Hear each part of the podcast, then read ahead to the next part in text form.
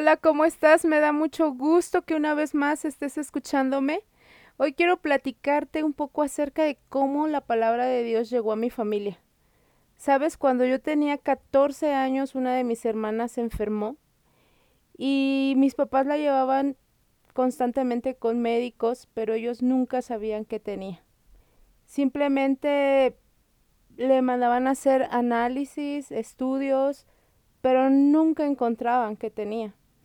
Mi hermana no podía dormir, no comía, siempre se sentía muy ansiosa y los médicos no pudieron hacer nada.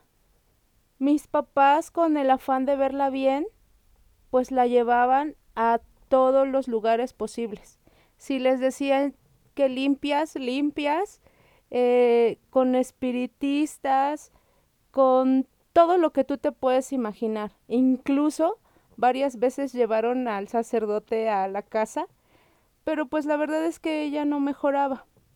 Cerca de donde trabajaba mi papá había un negocio de reciclaje y la persona que lo atendía pues era cristiana.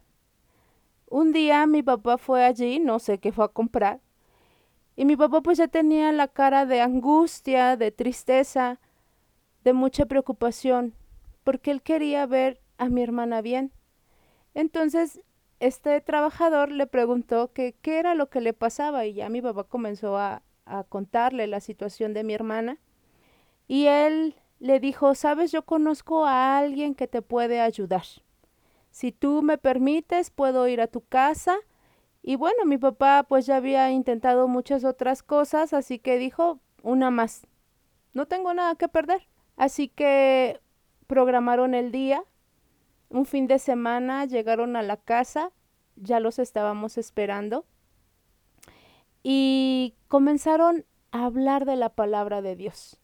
Y también oraban por mi hermana. Esas visitas fueron más frecuentes y nosotros comenzamos a ver cómo mi hermana mejoraba. En la casa habían días en que se escuchaban ruidos extraños. Mi hermana decía que veía a una persona que la perseguía, que la quería eh, matar. Por las noches ella quería salirse a la calle, no le importaba si era descalza. Mi mamá siempre estaba angustiada por mi hermana también. Pero gracias a Dios, la palabra de salvación, de libertad, llegó a nuestra vida. Pudieron ser las consecuencias de lo que mi hermana hacía en la escuela con una de sus amigas. A ellas les gustaba mucho jugar la Ouija y entonces, pues al principio mi hermana para ella era muy divertido, pero conforme fue pasando el tiempo, vimos todo lo que tenía que padecer, eh, cómo ella no podía dormir. Entonces, pues nosotros no decidimos el momento en el que la palabra de Dios llega las circunstancias, pero sabemos que Dios se vale de todo, porque tiene el momento indicado, el momento adecuado para cada uno. No elegimos el momento ni la forma de cómo Dios llega a nuestra vida. Él simplemente lo hace, pero sí decidimos cómo terminarla. En estos días, tristemente supe de la historia de un joven de 18 años que vivía con su abuela desde muy pequeño. Ambos conocían de la palabra de Dios. Él era el bajista del grupo de alabanza y la verdad es que todos en la congregación veían que estaba bien. Llegaba temprano a las reuniones, a veces se quedaba en la casa de los pastores y no notaban nada extraño en él. La realidad era otra. La verdad es que él tenía una relación con una chica no creyente la cual no era del agrado de la abuela, pero él se aferró tanto a ella que se dejó influenciar. Una tarde, la abuela escuchó una de sus conversaciones en la que ella le decía que se suicidaran.